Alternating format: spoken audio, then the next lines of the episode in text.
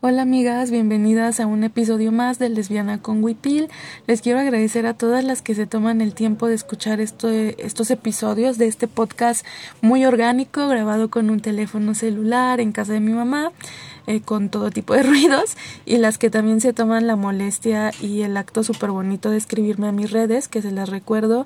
En Facebook e Instagram estoy como Yadira del Mar, en Twitter me encuentran como arroba Yadita27, en TikTok Yadira del Mar, mm, tengo el blog como indígena.wordpress y un Insta más donde subo poesía que me pueden encontrar ahí como Yadira del Mar 27. Eh, les agradezco mucho de verdad a todas las que me han escrito contándome qué les parece este podcast, este ejercicio que también nace como un ejercicio terapéutico para mí y me encanta recibir sus mensajes, de verdad me siento muy acompañada y muy apapachada en todo este proceso, eh, no solo del podcast, sino de todo lo que estamos viviendo actualmente, ¿no? Eh, quiero contarles algo bastante fuerte el día de hoy en este episodio eh, porque a veces hay que transitar estos lugares eh, fuertes, dolorosos, eh, como para avanzar. No, ojalá no fuera así, ojalá todo en la vida fuera pura felicidad, pero a veces no es así. A veces eh, necesitamos transitar las emociones como van saliendo y transitar por ese camino, eh, pues también ayudó al proceso de sanación y también ayudó a, a, descubrir muchas cosas muy maravillosas y también contarles de algo que, que me cambió la vida en estos días. Pero bueno, vamos a empezar por lo más por lo más fuerte, lo que es menos lindo de contar, ¿no? Ah, también quiero decirles que quizá esto que les voy a comentar, que les voy a platicar por acá, pueda remover fibras sensibles en algunas de ustedes que me están escuchando, eh, que puede ser también doloroso porque a mí todavía pues me duele y todavía es un ardorcito en el pecho y todavía a veces cuesta hablarlo, ¿no? Pero pues es parte, es parte y bueno, dicho esto, vamos a platicar. Hace unos días una mora muy querida, una mora muy cercana, una mora muy bella, subió a su Instagram una fotografía. La fotografía era una cama con una sábana desarreglada y encima de, de este colchón una caja de pastillas eh, con, con las pastillas eh, de fuera.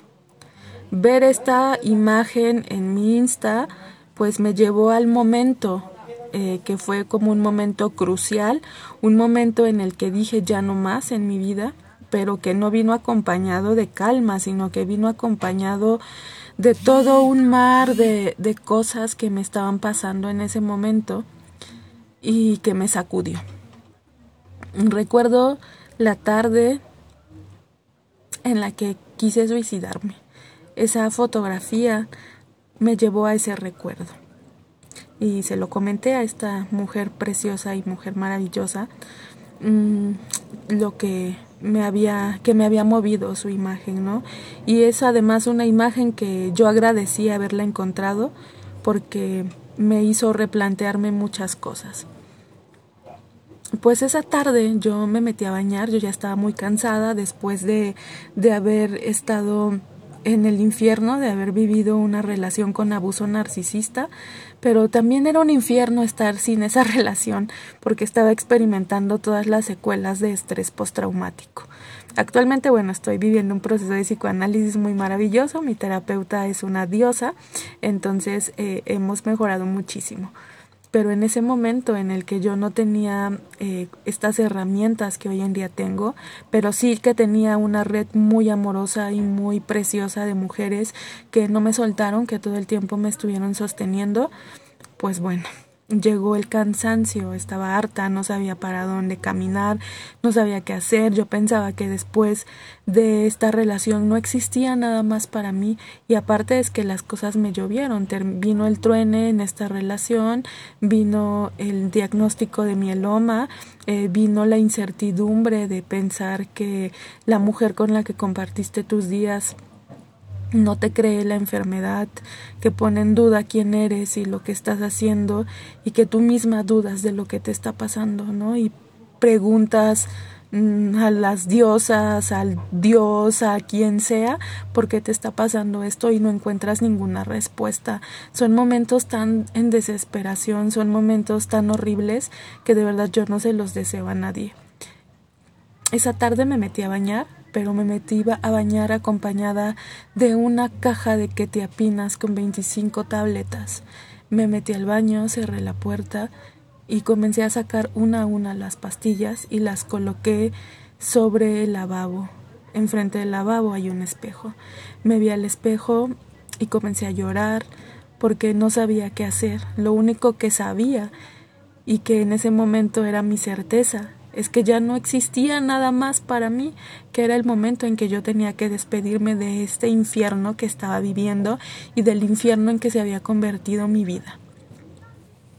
No entendía por qué a mis 31 años había tenido que experimentar tantas cosas. No lo entendía. Y bueno, a veces sigo sin entenderlo todavía, ¿no? Porque ojalá nadie, ninguna, tuviéramos que tener estas lecciones de vida con cosas tan dolorosas, porque es verdad, es doloroso, es, es horrible, es algo invivible. Entonces me quedé mirándome al espejo, vi las pastillas y estaba a punto de tomármelas. Pero no sé, como un acto de desesperación, como un acto de autocuidado, lo que hice fue quedarme mirando mucho rato al espejo, mucho rato. Y entonces el drama de escuchar a mi mamá tocar, ya te tardaste mucho, ¿qué estás haciendo? Y yo solamente llorando porque no sabía qué camino tomar, no lo sabía y, era una cosa tremenda que todavía la cuento y se me llenan los ojos de lágrimas, se me llena, se me atoran las palabras todavía porque nunca había estado en una situación así. Y, y, fue muy difícil, fue muy difícil mirarme al espejo y pensar que ya no había nada para mí. Y ver las pastillas en el lavabo y escuchar los gritos de mi mamá. Y que la vida te comience a pasar por enfrente. Y pensar por qué me está pasando esto y porque quiero hacer esto. Y fue tan horrible, pero lo pude superar. Pude salir de ahí, tiré las pastillas a la taza del baño, me salí sin bañarme. Y mi mamá diciéndome que qué me pasaba, que yo no estaba bien, que necesitaba ayuda, que qué iba a hacer conmigo. Y fue tanto, fue tan doloroso ese momento, pero también al salir del baño dije, este es mi fondo, yo ya no puedo ir más abajo, lo que me queda es subir. Y así fue, pero no fue fácil, no fue fácil porque estuve días solo existiendo, eh, solamente abrumada con la vida, solamente comiendo y durmiendo. Y perdón si se me hace el nudo, pero es, es así.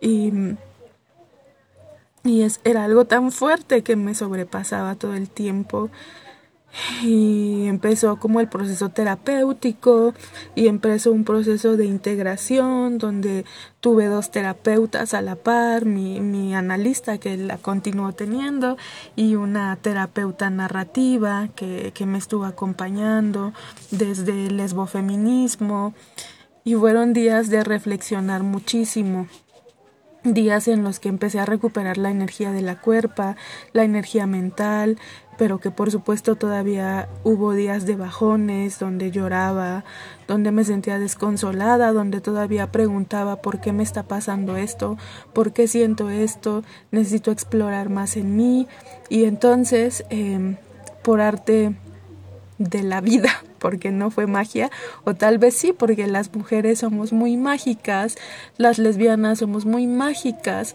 empecé a, a empecé por encontrar el texto del el perdón el live del que les comentaba en otro episodio este live de de, de Valery Solanas eh, en, el, en el capítulo de Sabemos la verdad y entonces me fui dando cuenta que yo sabía la verdad de mi vida y que esta eh, morra no me la iba a quitar y entonces empecé a leer porque leer siempre me ha salvado. Y empecé a escribir porque escribir siempre me ha sanado. Y empecé a escribir y a leer sobre este proceso, el proceso de autoconocerme, de reflexionar, de entenderme. Eh, y entonces, en un acto maravillosísimo de la vida, encontré en Twitter el PDF que muy amablemente y muy amorosamente tuvo a bien compartirnos eh, la maravillosa Andrea Franulik, que es una mujer eh, feminista que habla sobre el feminismo radical de la diferencia sexual. Y me abrió los ojos, me cambió la vida, encontrar incitada, me incitó a, a habitarme, a tener esta fuerza nuevamente después de este episodio tan horrible en mi vida me hizo darme cuenta de cómo toda esta parte del orden simbólico, eh, de la diferencia sexual, de un vocabulario, me había tocado la vida y cómo me la seguía tocando y cómo era necesario mirarlo para que yo pudiera también iniciar como este proceso terapéutico, ¿no? Eh, creo que algo que rescato muchísimo de, de este libro Incitada, que las incito a su vez a que todas puedan, puedan leerlo, porque de verdad, de verdad es que este habitarme, este volver a reconocerme, este reconocerme en las otras, ha sido tan maravilloso, ha sido fabuloso, ha sido una aventura no solamente emocional, sino también una aventura intelectual, ¿no? El poder eh, reconocer lo maravillosas, mágicas y grandiosas que somos eh, ha sido como pues otra otra onda, otra cosa, ¿no? Creo que mm, esto que hace Andrea Franulik es volver a las voces que ella tiene dentro y que todas nosotras, que cada una de nosotras tiene voces dentro, ¿no? Voces de otras autoras, voces de nuestra genealogía materna, voces de nuestra genealogía femenina, voces de nuestras semejantas, de las mujeres con las que contactamos y hacemos política y una política además de las mujeres, ¿no? Que no tiene que ver con este orden simbólico masculino, que lo que pasó es que yo necesité tal vez verme muy tocada por esta cultura masculina em, y darme cuenta que hay mujeres que reproducimos esta cultura masculina porque no nos damos cuenta que ese no es nuestro lugar. Entonces, em, me, me, ayudó muchísimo a, recuperarme, me ayudó muchísimo a volverme a habitar, a habitar, perdón, y a escuchar todas estas voces que una tiene adentro, ¿no?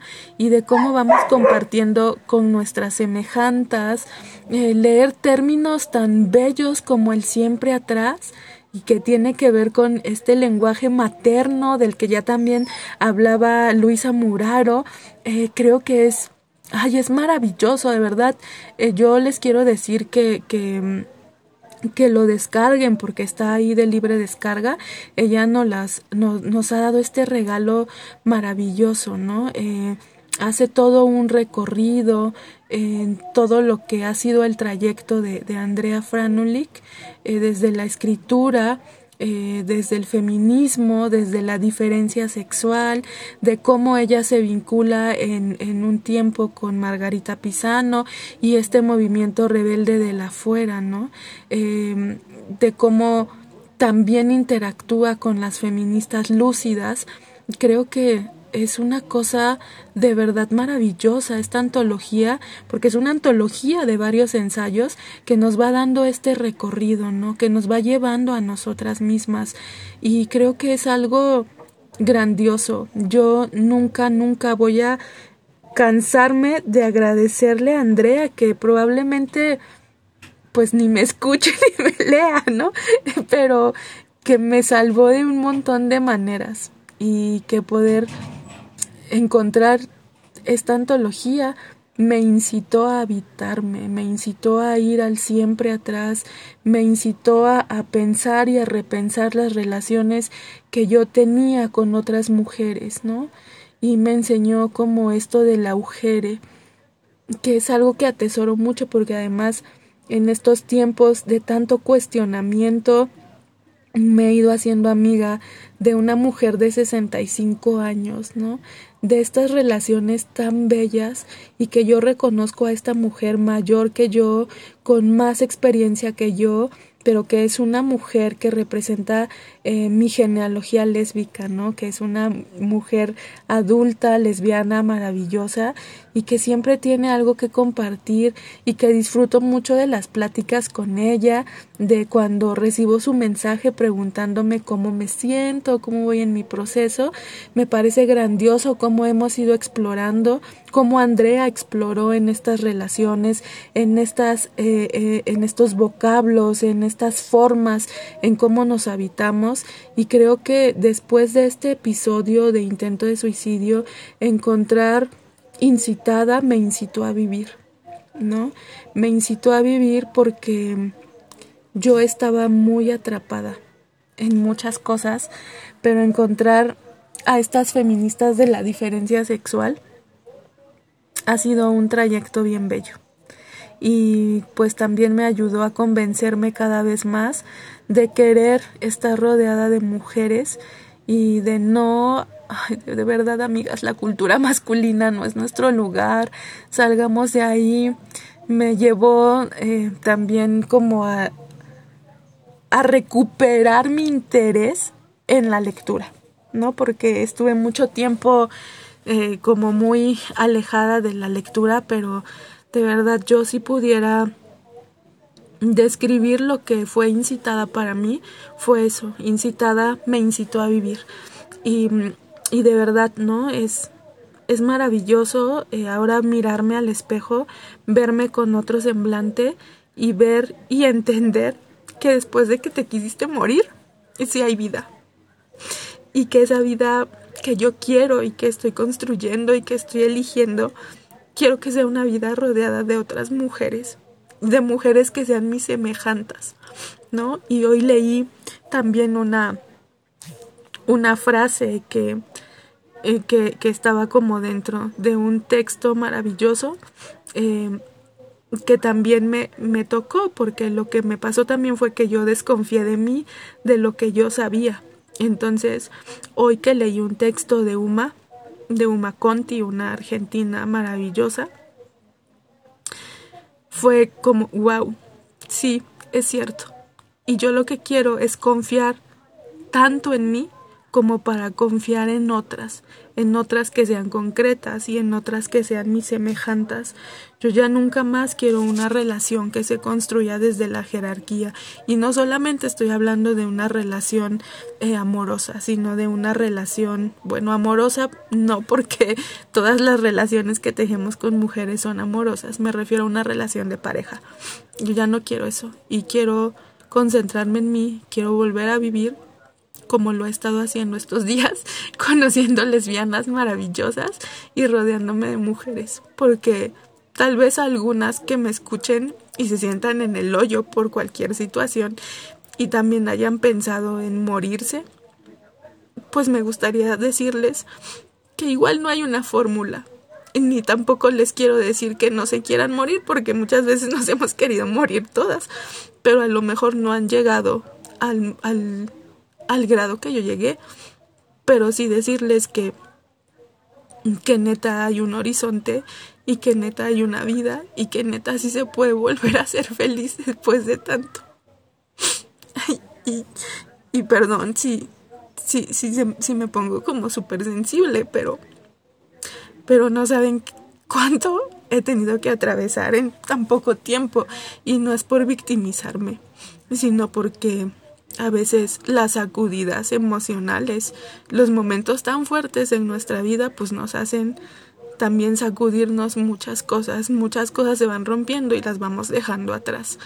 Y gracias nuevamente, porque muchas de las que me escuchan y me siguen en redes me ayudaron un montón también. No saben cuánto me han ayudado y les quiero agradecer siempre y les quiero agradecer siempre todo lo que hacen por mí. Y el escucharme y el estar aquí. Y estoy como muy sensible, pero muchas gracias. Y siempre es posible estar mejor.